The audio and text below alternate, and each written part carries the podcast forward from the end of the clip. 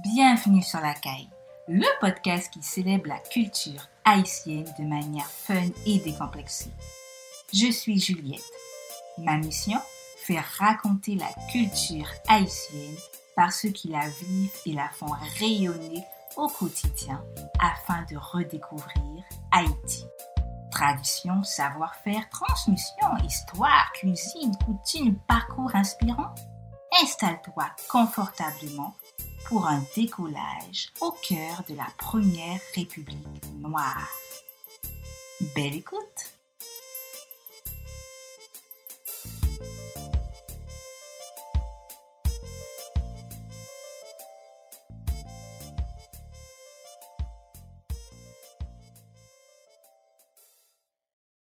Hello Eva, comment vas-tu? Hello Juliette, je vais bien et toi? Ça va, merci. Je suis très heureuse de t'accueillir pour cet épisode. Ma première question est la suivante. Peux-tu te présenter pour nos auditeurs, s'il te plaît? Bien évidemment. Alors, je m'appelle Eva Biassou, euh, j'ai 32 ans, j'ai un conjoint, j'ai un enfant. Je suis chef d'entreprise. Donc, avec mon conjoint, on a créé une société qui s'appelle Evazer. Evazer, c'est une société de produits cosmétiques pour le soin des cheveux texturés. Donc, euh, on s'occupe principalement des cheveux crépus, frisés et bouclés. D'accord, super. On va tout de suite entrer dans le vif du sujet. Tu as grandi dans la culture haïtienne. Est-ce que tu nous peux nous parler un peu de ton enfance? Oui, tout à fait. Alors, c'est vrai que j'ai grandi au sein de... Enfin, est-ce que j'ai vraiment grandi au sein de la culture haïtienne? Bon, mes parents sont haïtiens, voilà, ma mère, mon père. Euh, j'ai été élevée principalement par ma mère puisque mon père est décédé lorsque j'avais deux ans. Euh, par contre, ma mère, elle n'était pas forcément intégrée dans la communauté haïtienne. Donc, euh, ce que j'entends par là, c'est que, euh, bah, par exemple, elle n'avait pas de communauté d'église. Bon, je ne sais pas si tu vois ce que je veux dire par là. J'imagine que, bon, bah, je sais que la majorité des, familles haïtiennes, elles ont toutes une grosse communauté d'église, voilà, une église dans, laquelle elles se rendent en cours de semaine, le week-end, qui compte plus de 200 beaucoup de d'adhérents exactement. Donc ma mère, elle n'était pas du tout dans ce dans ce type de de de de, de circuit là. Euh, elle travaillait énormément. Elle n'avait pas forcément d'amis. Elle n'avait pas d'amis. elle n'avait pas d'amis. Donc, euh, donc, du coup, j'ai pas vraiment, on va dire, baigné dans la culture haïtienne parce que, euh, après, j'avais des camarades, hein, des, amis, étant plus jeune, en effet, des voisins qui étaient d'origine haïtienne. Donc, comme on avait à peu près tous le même âge, on se rejoignait le week-end pour jouer et tout. Mais bah, on, on était tous nés en France, donc on parlait français. Après, c'est vrai qu'à l'école, à l'école, euh, il y avait euh, pas mal de, d'afro-caribéens hein, dans, dans, toutes mes classes, mais pas forcément haïtiens. Ça pouvait arriver qu'il y ait des haïtiens, mais pas forcément. D'accord. Et à la maison, ça se passait comment? Est-ce que tu parlais, par exemple, le créole? Est-ce que ta mère t'expliquait euh, les choses, te racontait des choses par rapport à la tradition, la culture, ou pas du tout? Oui, ma mère, elle parlait créole. Donc ma mère, elle parlait créole. Par contre, moi, mes frères, mes frères et sœurs, on répondait en français, nous on parlait que français, c'est vrai. c'est le souvenir que j'ai.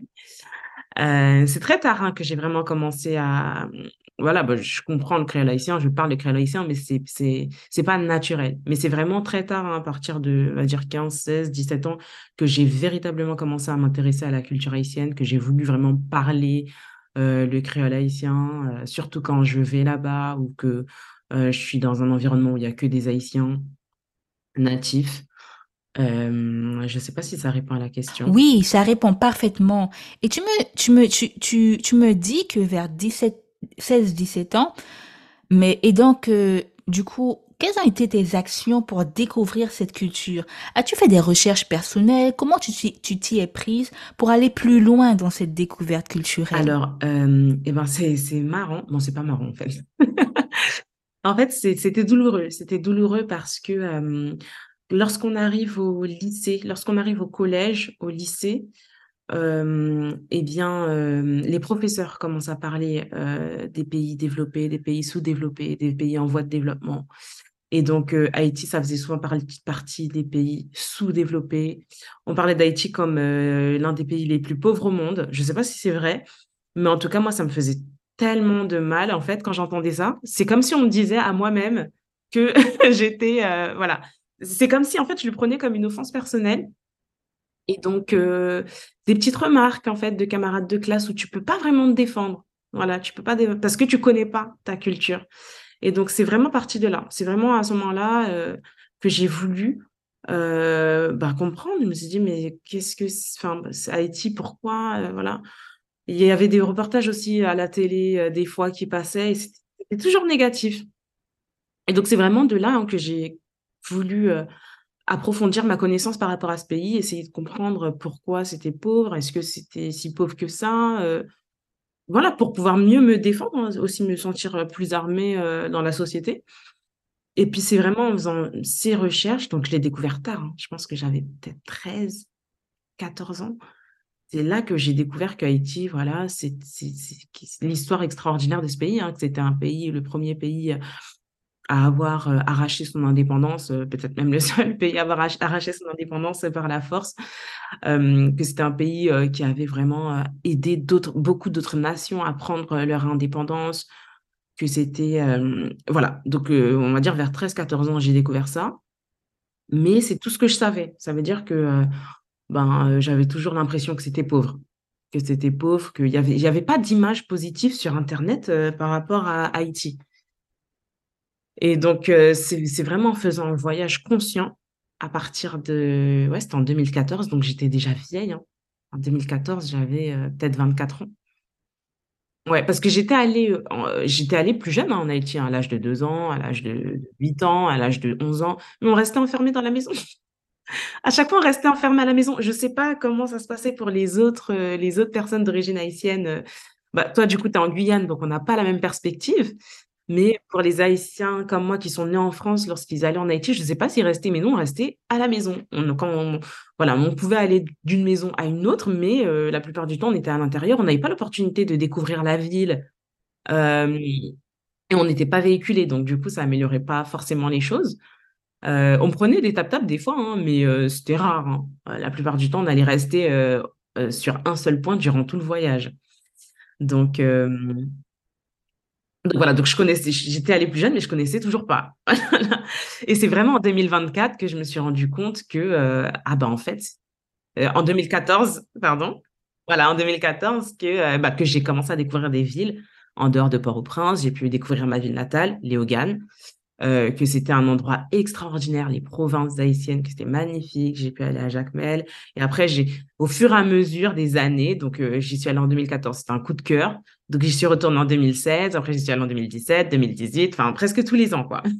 Jusqu'à ce que Haïti bah, entre dans cette crise sans précédent et que je ne puisse plus y aller.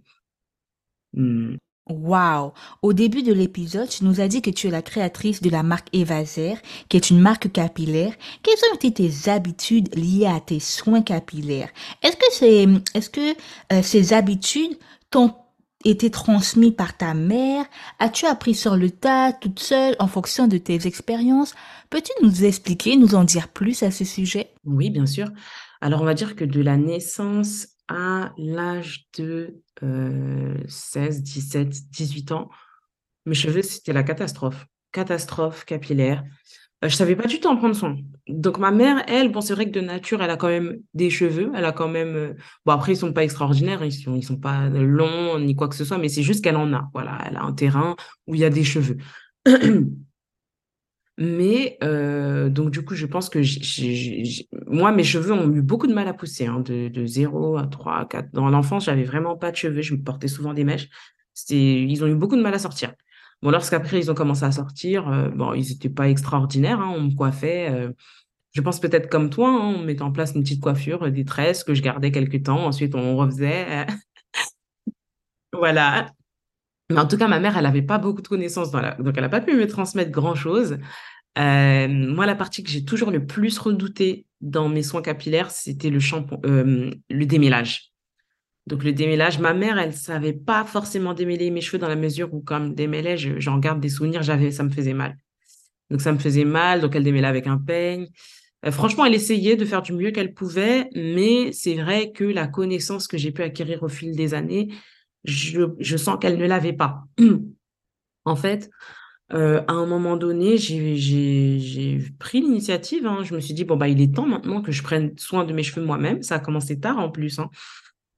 Mais euh, j'avais toujours ce problème. Le démêlage, euh, ça me faisait mal, c'était horrible. Surtout au moment où, parce qu'à l'époque, je me défrisais, donc surtout au moment où j'avais les repousses, c'était vraiment très, très difficile. Il, finissait toujours par casser, en fait. Ça poussait, ça régressait, ça poussait, ça régressait. Et puisque j'avais vraiment du mal avec le démêlage, ben, je m'étais dit, bon, bah, je vais réduire les sessions de soins. Parce que si je les lave moins, j'aurai moins à les démêler. Et donc, euh, moi, c'était vraiment pour moi une manière d'éviter, en fait, cette partie-là. Donc, euh, ça a duré un temps. Hein, euh, et en plus, je voulais pas les couper. Ça veut dire que j'avais des fourches, mais je les gardais parce que je voulais avoir des cheveux longs. Et à un moment donné, bah, j'ai commencé à perdre mes cheveux en masse. C'est-à-dire que je passais la main dans les cheveux et ils sortaient, ils sortaient littéralement. donc, du coup, je, suis allée chez le coiffeur en catastrophe. On m'a coupé les cheveux, on m'a fait un défrisage. Et là, je me suis dit, bon, bah, il faut plus, il faut plus jamais que ça m'arrive. Donc, j'ai commencé à faire des recherches sur Internet. J'ai cherché des tutos euh, sur YouTube hein, déjà. Euh, le problème que j'avais, c'est qu'à l'époque, il y avait très très peu de, de chaînes capillaires pour cheveux, pour des cheveux comme les miens francophones. C'était vraiment les américaines hein, qui, étaient, euh, qui étaient déjà dans la place. Là, on va dire que c'était, j'avais 17 ans, 16, 17 ans, donc on est en 2007, 2006, 2007, 2008. Donc je cherche, je cherche, je cherche, je trouve pas grand chose. Il y a les youtubeuses américaines, mais leurs cheveux sont tellement incroyables que on a un petit peu du mal à croire que voilà, en suivant, ça pourra marcher. Et puis là, je tombe sur un livre. Donc, ce livre, il s'appelle The Science of Black Hair. Il a été écrit par Audrey Davis Sivasovi. Euh, moi, je suivais, les youtubeuses américaines hein, puisque été passionnée par l'anglais, donc je comprenais bien ce qu'elles faisaient. Ce livre, il était qu'en anglais, donc pour moi, je me suis dit ah bah génial que je comprenne bien l'anglais. Je l'ai acheté tout de suite, et c'est vraiment ce livre qui a changé radicalement ma vie capillaire ce livre, ça a été comme un déclic, ça, ouais, a sonné, ça, a été comme un déclic pour moi. Ça m'a permis de comprendre beaucoup de choses, donc je l'ai dévoré. J'ai tout de suite mis en application tout ce que j'ai appris euh, à travers ce livre. Et puis c'est vraiment à partir de là, donc là j'avais 18 ans, donc on est en 2008, que euh, j'ai pu constater au bout de six mois, aussi rapide que ça, une évolution capillaire vraiment assez extraordinaire. Donc, euh, ouais. Donc, moi, c'était une suite de catastrophes. Hein, ça n'allait pas. Hein. C'est vraiment ce livre, vraiment, qui a retenti pour moi comme, euh, comme quelque chose d'assez extraordinaire. Mm. D'accord. Et du coup, quel a été le moment où tu t'es dit, là, je vais créer une chaîne YouTube? Là, je vais mettre en application à la vue du plus grand nombre mes compétences capillaires? À quel moment tu t'es euh, tu t'es dit cela? Est-ce que tu te tu te l'as dit tout de suite lorsque tu, tu, euh, tu as découvert le livre ou tu te l'as dit, euh, tu t'es dit, euh, je vais quand même prendre le temps pour moi, explorer les choses et après partager, ou ça a été le déclic de ça a marché pour moi, je veux partager au plus grand nombre. C'était quoi ton, ton élément déclencheur pour créer ta chaîne YouTube? Bah, ça s'est fait beaucoup plus tard, hein. ça s'est fait presque dix ans plus tard, puisque la chaîne, je l'ai créée en 2017. Euh, alors, qu'est-ce qui s'est passé? Bah, Déjà, franchement, lorsque j'ai lu ce livre que j'ai mis en application, je commence, instantanément, j'ai commencé à recevoir beaucoup de compliments de passants dans la rue. Euh, à l'époque, j'étais à la fac, donc mes camarades de classe, énormément de compliments.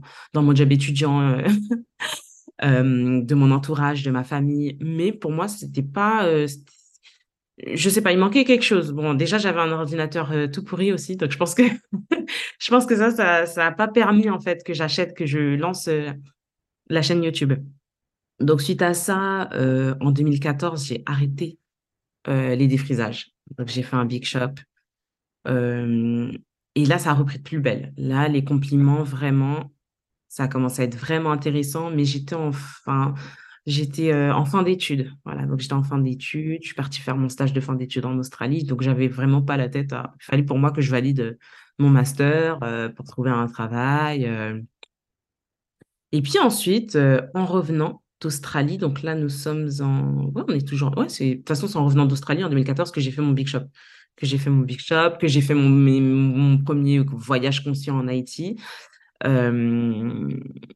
Et franchement, à un moment donné, je recevais tellement, vraiment, tellement de compliments. Et j'ai ah, ah, acheté aussi entre-temps un ordinateur, euh, un bon ordinateur euh, qui prend pas les virus, dont je ne citerai pas la marque puisque je suis pas là pour faire la promo d'ordinateur. Mais en tout cas, c'est vrai que le fait d'avoir un ordinateur qui fonctionne correctement, euh, bah ça, ça, ça, ça a permis en fait à ce que je crée cette chaîne YouTube. Donc, je l'ai créé du jour au lendemain. Je me suis dit, bon, bah, comme je reçois beaucoup de compliments, euh, mais au bout de 10 ans quand même. Au bout de 9 ans, je me suis dit, bon, bah, comme je reçois beaucoup, beaucoup, beaucoup de compliments, que j'ai, que je suis repassée au naturel et que très vite, en fait, j'ai pu, parce que j'avais ces techniques-là, j'ai pu les faire repousser vite puisque je pensais qu'en les coupant, j'avais vraiment presque tout coupé. Je me suis dit, bon, ça va me prendre, peut-être que j'y arriverai pas, mais non, franchement, la technique, euh, qu'on soit, qu'on travaille sur un cheveu défrisé ou bien un cheveu naturel, c'est vraiment la même technique, c'est la même chose. Et donc là, du coup, je pense que ça a permis. Là, je me suis dit, bon, OK, on y va. Euh, en plus, j'ai des avant-après. Voilà, j'avais, j'avais mon avant quand je venais de découper, le après, au bout de quelques années. Euh, l'évolution était déjà assez vraiment intéressante. Donc, euh, je me suis dit, allez, on se jette à l'eau, on y va, on crée la chaîne. Donc là, on est en juin 2017. Je décide de créer la chaîne YouTube. Je sais pas trop comment je vais l'appeler. Mon conjoint, il me dit, bon, bah, t'as qu'à l'appeler Evazer, donc les cheveux d'Eva en anglais. Je fais, oh, OK. Allons-y, on y va. Et puis, je crée la chaîne et c'est là que l'aventure démarre véritablement. Waouh! Et tu disais que tu n'avais pas forcément d'ordinateur pour créer ta chaîne, mais est-ce que tu documentais ton évolution, tes expériences, et que tu te disais peut-être qu'un jour tu utiliserais euh, cela ou pas du tout? Oui, si c'est vrai que je prenais beaucoup de photos et que inconsciemment dans ma tête, je savais que je finirais par partager quelque chose. Euh, par exemple, quand j'ai fait le Big Shop, j'ai vraiment pris le soin de tout filmer et je me suis dit oui, ben euh, il y avait un passage hein, où je parlais où je disais ben un jour je ferai comme les youtubeuses américaines, je dirais voilà nanani. Donc au final, je savais que j'allais le faire mais il manquait un truc. Ouais. Mmh. Bon après c'est vrai que j'ai finalement perdu pas mal de data, hein. J'ai pas les j'ai plus les data, j'ai mon téléphone qui est qui est tombé, euh, en panne donc euh, toute la période où j'avais les cheveux défrisés, j'ai perdu ces photos-là. OK. Là, on est sur la chaîne YouTube et à quel moment tu t'es dit, euh, tu passes de YouTube à la création de ta marque Evaser, concrètement? Eh bien, c'est les gens qui viennent à moi. Donc c'est les internautes qui commencent à me demander de vendre les produits, mon produit phare, donc euh, l'huile de ricin noir d'Haïti, l'huile Mascreti. Et c'est vrai que j'ai pas, j'ai pas encore eu l'opportunité de parler de l'huile Mascreti entre-temps dans cette histoire. Donc toujours dans ma catastrophe pas capillaire, hein, quand je cherche des solutions, que je découvre le livre, euh, il y a la Jamaican Black Castor Oil euh, qui est hyper à la mode. Donc il y a celle-là qui est vraiment à la mode, j'ai vachement envie de l'utiliser, je l'utilise. Et puis à un moment donné, bah, du coup, en 2014, lors du premier voyage conscient, je me rends compte que l'huile Mascreti, c'est la Jamaican. C'est la même chose, en fait, sauf que ben, c'est la, c'est la Haitian cette fois-ci. Et donc, je me dis, mais c'est génial. Je me dis, c'est génial parce que là, vraiment, euh, étant donné que c'est ma famille qui le fait, ben, je préfère utiliser quelque chose qui vient de chez moi, dont je suis certaine de la qualité. Euh, et c'est donc là, c'est à partir de ce moment-là que je vais incorporer littéralement euh, l'huile de ricin noir d'Haïti dans ma routine. Et je constate aussi les résultats. Hum, mes cheveux adorent cette huile ça me donne des résultats canons, ça, ça intensifie la noirceur, ça les gaine, ça les rend plus brillants. et donc, au moment de créer la chaîne YouTube, bah voilà, je partage mes petites astuces capillaires et je dis que voilà, cette huile, elle m'a permis d'obtenir vachement de résultats en termes de pousse, d'épaississement, de gainage du cheveu. Donc voilà, je partage tous les avantages de cette huile, la manière dont je l'utilise. Et puis, bah, très vite, la chaîne YouTube commence à grandir et les internautes qui me suivent, me demandent tous euh, est-ce que tu la commercialises cette huile? Voilà. Donc ça, c'est dès le début, on me demande tu la vends? Est-ce que tu la vends? Parce que moi, j'aimerais bien l'acheter quand je vois tes résultats. Euh.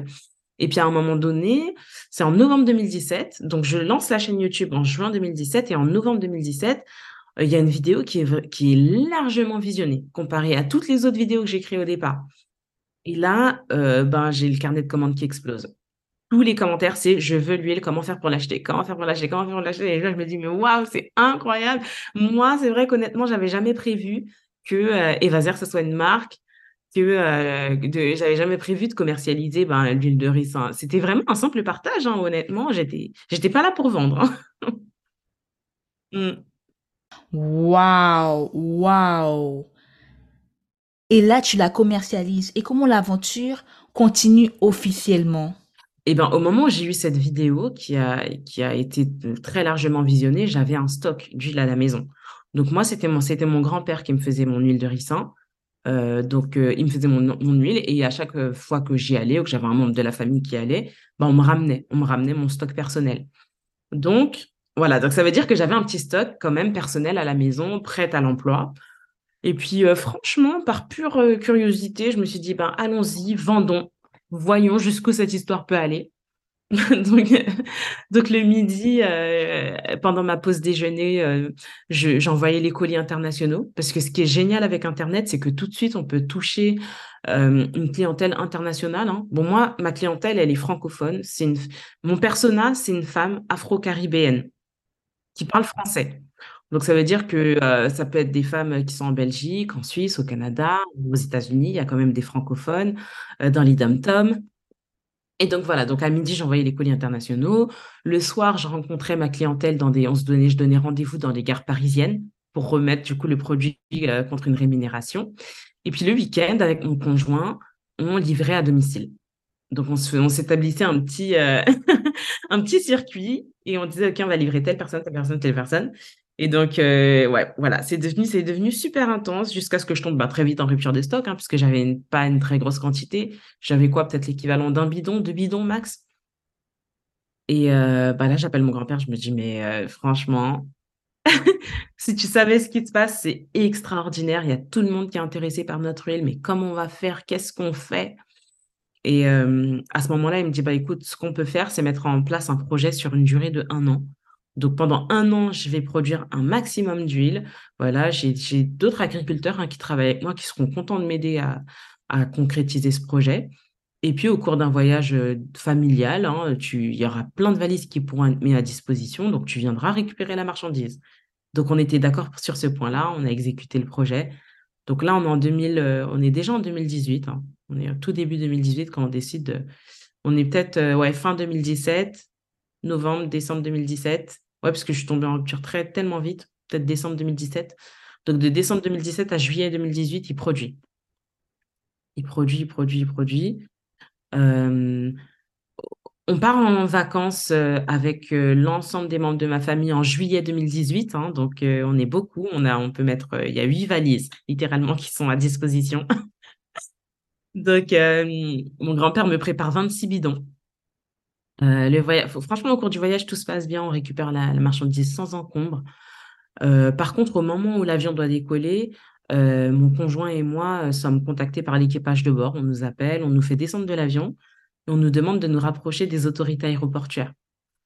Et là, du coup, les autorités aéroportuaires, ils nous expliquent que en vue d'une consommation personnelle, les quantités sont pas sont pas normales.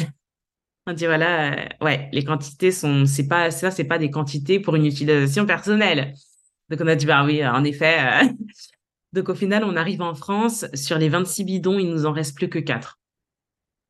Voilà. Donc euh, c'est un échec cuisant, vraiment un échec cuisant. on perd franchement énormément d'argent et même en fait toute l'énergie qui est mise dans le projet à la poubelle comme ça, c'est vraiment c'est très dur, très très très très dur à encaisser. Et puis du coup, à ce moment-là, on se dit, voilà, on a la clientèle d'un côté, de l'autre côté, on a, euh, on a le produit, et c'est pas possible de le faire venir euh, en particulier. Et c'est là qu'on s'interroge sur le fait de créer une entreprise.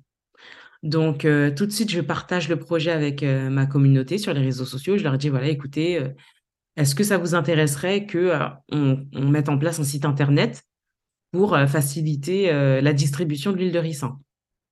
Et là, tout de suite, euh, la clientèle, enfin, c'était pas ma clientèle à l'époque, hein, c'était nos followers. Ils nous ont dit, mais allez-y, franchement, faites le site internet, on va acheter, on a tellement hâte. Enfin, on est vraiment à fond derrière vous. Franchement, lancez-vous, allez-y. Donc, euh, c'est suite à ça, du coup, qu'on crée la société.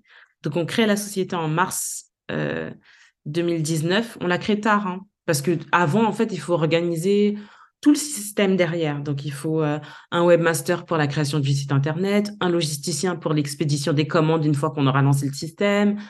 Euh, il nous faut un, prestataire de conditionnement parce que l'huile de ricin arrive en vrac.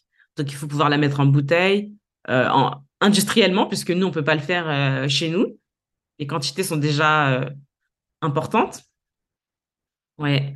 Donc, alors, est-ce que je me suis perdue en chemin? Donc voilà, donc c'est.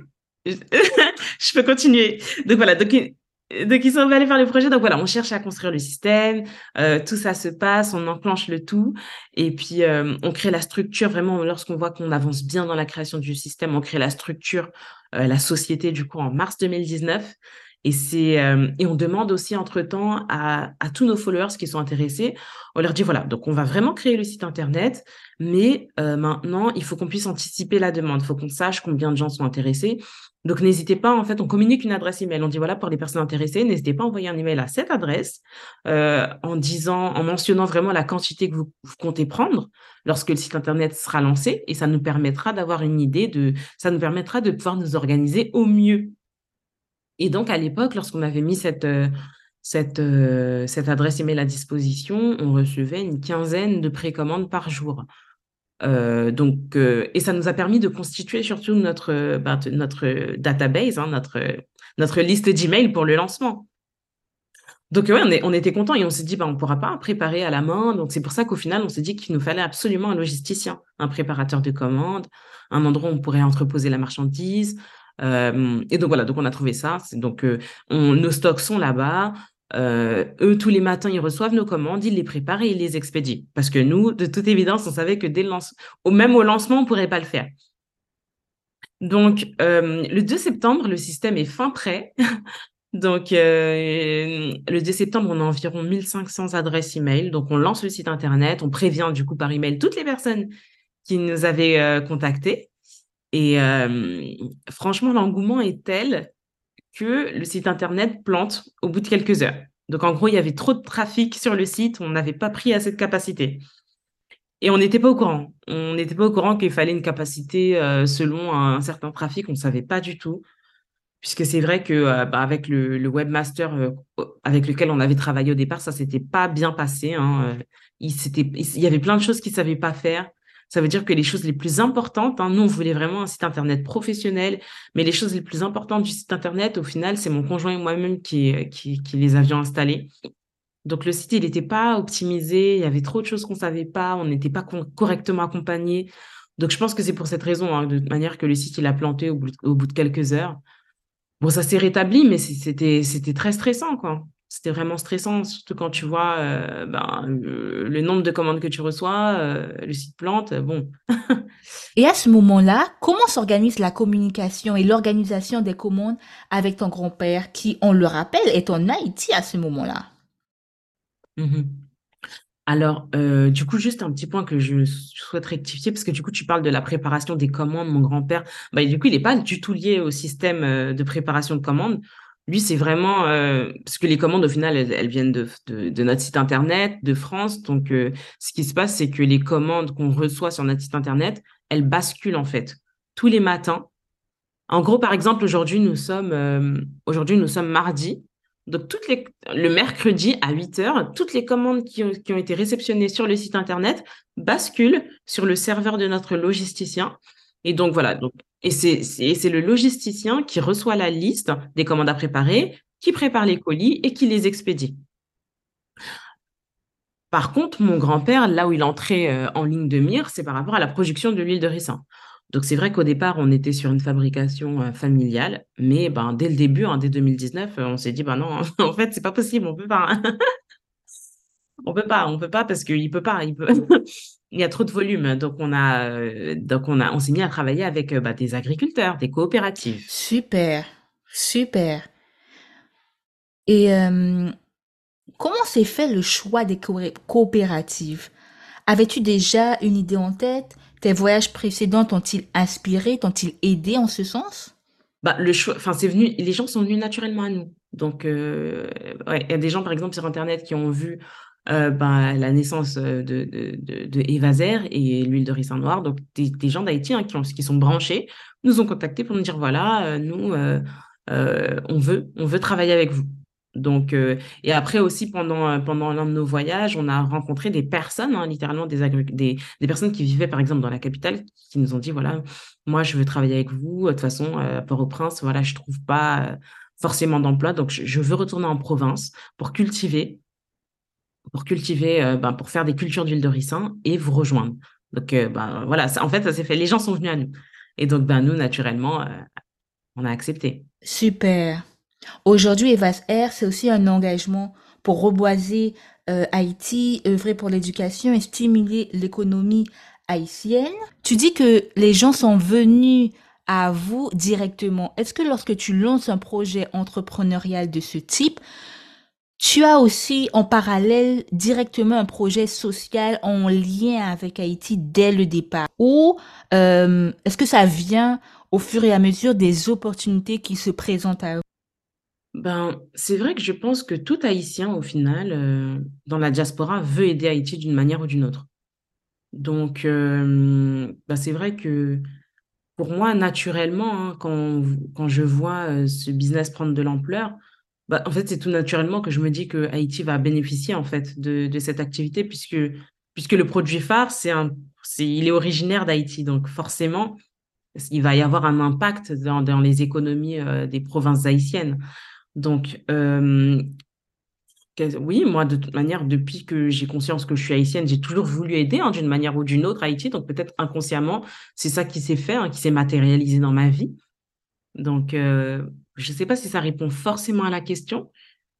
Euh, bah pour moi, c'était une évidence, en fait. Bah, de toute façon, c'est le, c'est le, le, le business model qui veut qu'au final, une partie des fonds retourne en Haïti. C'est le, le, le, modèle même de, de, mon business qui veut Et aujourd'hui, peux-tu nous en dire plus sur les coopératives, les retombées, les points importants à souligner sur les bienfaits de cette coopération qui existe depuis maintenant trois ans? Tout, à fait. Donc, il euh, faut savoir qu'on travaille avec plusieurs, on travaille avec plusieurs coopératives. Donc, il y en a une à Quinskoff, une à Léogane, euh, une à Petit Gouave, une à Coteau. En fait, c'est autant de personnes qui sont impliquées. C'est principalement dans les provinces haïtiennes, hein, puisque c'est les provinces haïtiennes qui permettent une telle culture. Euh, après, c'est vrai que nous, on n'est pas à l'intérieur. Hein. on ne sait pas. C'est-à-dire que moi, aujourd'hui, je ne peux pas te dire comment ça se passe exactement à l'intérieur de, chaque coopérative. Mais en tout cas, tout ce que je sais, c'est que Evaser aujourd'hui a un impact vraiment, est un gros pourvoyeur d'emploi dans ces provinces haïtiennes. Euh, c'est les paysans hein, qui, rejoignent ces coopératives. Euh, nous, on est ouvert. Euh, et donc, on, rémunère. Hein. donc, on est, on, est sous, on est sur une économie participative. on permet à des paysans de travailler contre une rémunération. C'est super intéressant ce projet que toi et ton conjoint vous avez su construire, vous avez su développer, que vous avez su développer. Et aujourd'hui, est-ce que tu peux nous en dire plus sur l'actualité des Air pour les mois et les années à venir? Tout à fait, tout à fait. Alors, c'est vrai que j'ai pas beaucoup parlé des Vaser. Hein. Du coup, j'ai parlé uniquement de l'UN Mascriti. Donc, les gens qui écoutent euh, ce podcast vont comprendre qu'au final, on vend qu'un seul projet, alors que c'est pas le cas. Donc, euh, c'est vrai que lorsqu'on a lancé la société en 2019, on n'avait qu'un seul produit unique, donc l'huile Mascriti, l'huile de ricin noir d'Haïti. Et puis, euh, très vite, en fait, notre clientèle a tellement apprécié ce premier produit qu'on nous a demandé de développer plus. Euh, étant donné qu'on prodigue aussi, on est, on est dans un accompagnement, en fait, de, pas de notre clientèle, hein, mais de tous les gens qui nous suivent. C'est-à-dire que même si tu consommes pas nos produits aujourd'hui, tu peux bénéficier, par exemple, d'un diagnostic capillaire personnalisé gratuit. Donc, et comme on fait ça depuis le début, euh, ce qu'on a très vite constaté, c'est que 96% des femmes qui venaient nous voir avaient des problèmes de cheveux secs, de cheveux cassants. Euh, euh, donc, étant donné qu'on nous a demandé de formuler de nouveaux produits, très vite, on a pensé à développer en fait une gamme de soins complètes pour justement prévenir la sécheresse et la casse. et en fait, on, fonctionne toujours de la même manière. On en parle à notre communauté. Si elle est d'accord, on se lance dans le développement et puis ensuite, le produit est lancé sur le marché. Donc pour la gamme, ça a été vraiment exactement le même procédé. On en a parlé, tout le monde était emballé par le projet.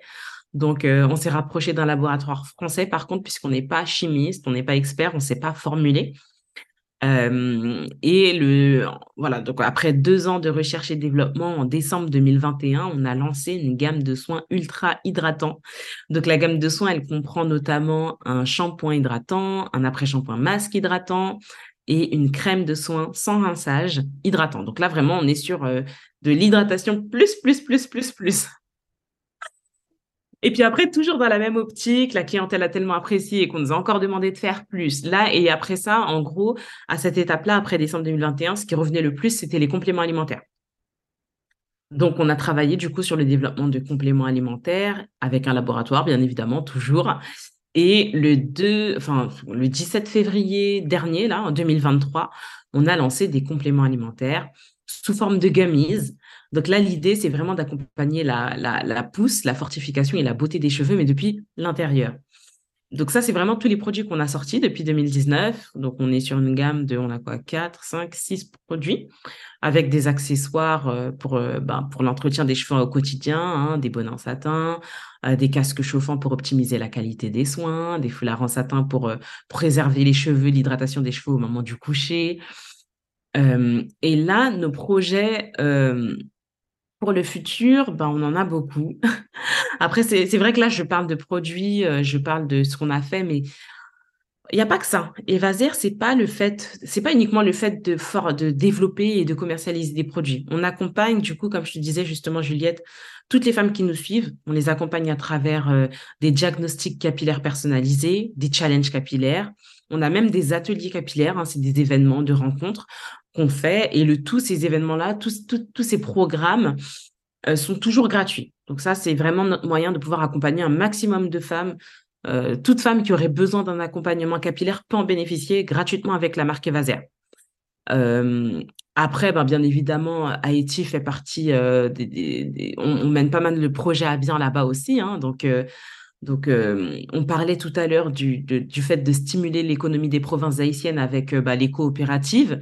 Mais on n'a pas que ça. En fait, on reboise et puis on finance aussi intégralement une école. Donc, par rapport à l'école, c'est un projet qu'on a initié en septembre 2021. Donc, c'est une école qui se situe dans la localité de Kinskoff. Elle était vraiment délabrée, abandonnée. Le proviseur ne, voyait plus comment faire fonctionner cette école puisque les parents ne pouvaient pas payer. Donc, ce qu'on a pris la décision de faire, c'est de rénover cette école pour permettre la réouverture. Et puis, depuis la réouverture, euh, on rémunère les professeurs pour que les élèves qui s'y rendent puissent bénéficier d'une scolarité gratuite. Donc ça, euh, ça permet aujourd'hui à près de 200 élèves de pouvoir bénéficier d'une scolarité gratuite. Après, sur le plan environnemental, on reboise. Donc, au cours de l'année 2021, on a planté 500 arbres. Et l'objectif d'ici à, d'ici à 2025, ça serait de planter 100 environ 100 000 autres arbres. Euh, donc ça, voilà. Donc ça, ce sont nos projets euh, RSE, enfin qu'on souhaite mettre en place sur le long terme là-bas. En France, après, on n'est pas uniquement pourvoyeur d'emploi en France, hein, on est aussi un gros pourvoyeur d'emploi en, en, euh, en, France. Donc là, aujourd'hui, Evaser, c'est cinq salariés. Donc il y a cinq salariés, dont moi et mon conjoint, qui vivent à 100% de Evaser. On, travaille aussi avec pas mal de prestataires de services qui comptent aujourd'hui une centaine de salariés. Donc, il y a énormément de gens qui sont impliqués, hein, de près ou de loin, dans le développement de la marque Evaser. Pour la marque, aujourd'hui, voilà, on a une boutique physique dans le 5e arrondissement de Paris. nos produits sont disponibles sur notre site internet www.evaser.fr, sur Amazon, sur Encore Store pour les revendeurs et on a aussi développé notre euh, réseau de distribution. On travaille avec une quarantaine de revendeurs aujourd'hui. Donc là, euh, bon, mon projet, en tout cas pour la marque Evaser, pour les cinq prochaines années à venir, ça serait vraiment de passer de cinq salariés à une trentaine de salariés. Euh, ce que j'aimerais aussi pour la marque Evaser, c'est passer de, de, de 40 points de vente à au moins 3000 points de vente en France et à l'échelle internationale. Et puis enfin, mon dernier projet pour Evaser, ça serait vraiment de positionner Haïti comme l'un des plus grands fournisseurs d'huile de ricin dans le monde. Donc ça, on, est, vraiment optimiste, on sait qu'on peut y arriver parce que lorsqu'on a commencé, euh, on travaillait, c'était cinq barils hein, d'huile euh, qui venaient en France. Euh. et puis aujourd'hui, on est sur des containers entiers. Donc au final, on sait que c'est un projet si on met le travail paye, donc il faut travailler. Waouh, je veux aussi enchaîner avec cette question. Tu as un exemple d'une personne qui a pu faire d'un élément culturel haïtien une force en développant ton activité autour des vases air, en créant de l'emploi, en participant à la création d'une coopérative. Est-ce que tu avais, est-ce que tu aurais un conseil pour ceux qui eux aussi ont un projet en lien ou pas avec la culture haïtienne et qui souhaitent aller de l'avant et faire avancer les choses, quel conseil pourrais-tu leur donner? Alors, mon conseil personnel, ça serait de persévérer. Ça serait de persévérer parce que euh, lorsqu'on a eu, euh, je te racontais au, début du podcast que, voilà, euh, les autorités aéroportuaires avaient récupéré la grosse majorité de notre premier stock. Bon, on aurait pu abandonner, on aurait pu se dire, bon, ben voilà, ça passe pas, tant pis, ben, on laisse tomber. Mais au final, on n'a pas laissé tomber, on a créé une société. euh, sous forme de société, il n'y a pas de problème. hein, vraiment, ça, c'est juste persévérer. Et puis aussi, voilà, de, travailler, de, rêver, d'oser, de persévérer. Euh, et aujourd'hui, j'ai envie, en fait, avec, et avec la société Evaser, d'être l'exemple, en fait. D'être l'exemple qui montre que euh, à tous les membres de la communauté haïtienne, à tous les, Haïtiens euh, de France ou bah, du monde entier, qu'on peut, en fait, on, peut le faire. On peut le faire et j'espère que la marque Evaser va inspirer beaucoup d'Haïtiens à faire de grandes choses pour Haïti parce que euh, on peut le faire. On a vraiment la possibilité de pouvoir le faire. Aujourd'hui, grâce à Internet, euh, on a tous, on a tous, on a tous accès à Internet, donc on a tous la, la, possibilité de faire la différence, d'impacter le monde d'une manière ou d'une autre. Donc, mais il faut travailler. Merci Eva. Le conseil serait donc de, de travailler de ne pas se laisser abattre à la première difficulté qui se présente. Qui se présente, tout à fait, parce que les difficultés, il y en aura. hein. Donc, euh, ben, ben, notamment, voilà, on a l'ex- l'exemple des autorités aéroportuaires, le site Internet, euh, mauvais prestataire, donc euh, au final, tu es obligé de travailler deux fois plus. Euh, beaucoup de difficultés. hein. Donc, y a les, les- je peux pas dire qu'il n'y a pas de difficultés. Donc, c'est vrai que quand on voit euh, de, de, l'autre côté, on se dit waouh, c'est beau, c'est génial, mais il y a, y a eu beaucoup d'obstacles. Il y en a toujours, hein. Il y a toujours des difficultés, des obstacles. Mais euh, ben, on essaye de d'avancer, quoi. On, avance malgré tout parce que de toute manière, il faut trouver des solutions. Donc, Super. J'espère que ce message va encourager plus d'une personne à persévérer et va à persévérer. On va terminer avec notre question signature. On va terminer avec notre question signature. Imagine que tu es l'ambassadrice de la culture haïtienne au Forum international des cultures. Et tu as une minute pour présenter la culture haïtienne. Concrètement, Eva, que dirais-tu? alors, je dirais que Haïti, c'est c'est un pays extraordinaire. C'est un pays qui a changé un ordre mondial. C'est un pays qui a bouleversé un système. Euh, c'est un pays qui mérite, qui vaut le détour. Honnêtement, c'est un pays qui vaut le détour. Même si aujourd'hui, euh, c'est un pays qui connaît beaucoup de difficultés, qu'on ne peut pas visiter hein, pour des raisons euh, qu'on connaît tous aujourd'hui. Euh, c'est un pays qui mérite d'être connu de tous parce que euh, il, il a impacté la vie de tous les afro-descendants du monde entier. Aujourd'hui, tous les afro-descendants vivent la vie qu'ils qu'ils mènent aujourd'hui grâce à Haïti. Donc, il faut jamais oublier ça. Waouh, très belle conclusion. Je te remercie Eva pour ce moment riche en échanges et en apprentissage, en humilité aussi. Je sens que malgré le travail qu'il y a derrière Evaser, malgré les difficultés qu'il y a pu avoir, il y a aussi la, la force d'aller de l'avant et d'inspirer une communauté. Et ça, ce n'est pas rien. J'ai beaucoup apprécié cet échange. Je ne sais pas si tu as, tu as, tu, tu as un retour à faire de ton côté. Ben, ben merci infiniment, Juliette, d'avoir pensé à moi pour ce podcast. Moi aussi, j'ai, pris énormément de plaisir à échanger euh, avec toi autour ben, du projet d'Evaser. Euh, j'espère que et j'espère que ça pourra, même si ça ne touche que peu de personnes, au moins j'espère que ça pourra aider du monde. C'est notre souhait, c'est notre souhait. Merci beaucoup. On se dit à bientôt et prends soin de toi, Eva. Merci toi aussi, à bientôt. Merci d'avoir écouté cet épisode jusqu'à la fin. Si tu l'as apprécié et que tu as envie de soutenir le podcast, partage-le, abonne-toi et laisse un avis sur ta plateforme d'écoute préférée.